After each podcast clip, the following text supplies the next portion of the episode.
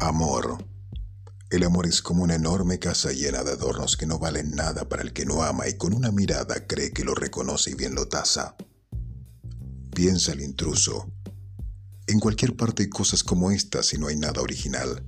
Todo es imaginario y nada es real. Parecen de papel hasta las rosas.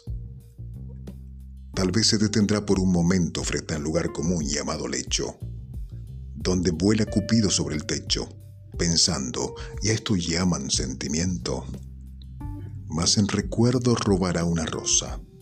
Después, volviendo a su aposento helado, rezando, quiero estar enamorado, abrazará a su amante o a su esposa. Silvina Ocampo, Poesía completa, tomo número 2.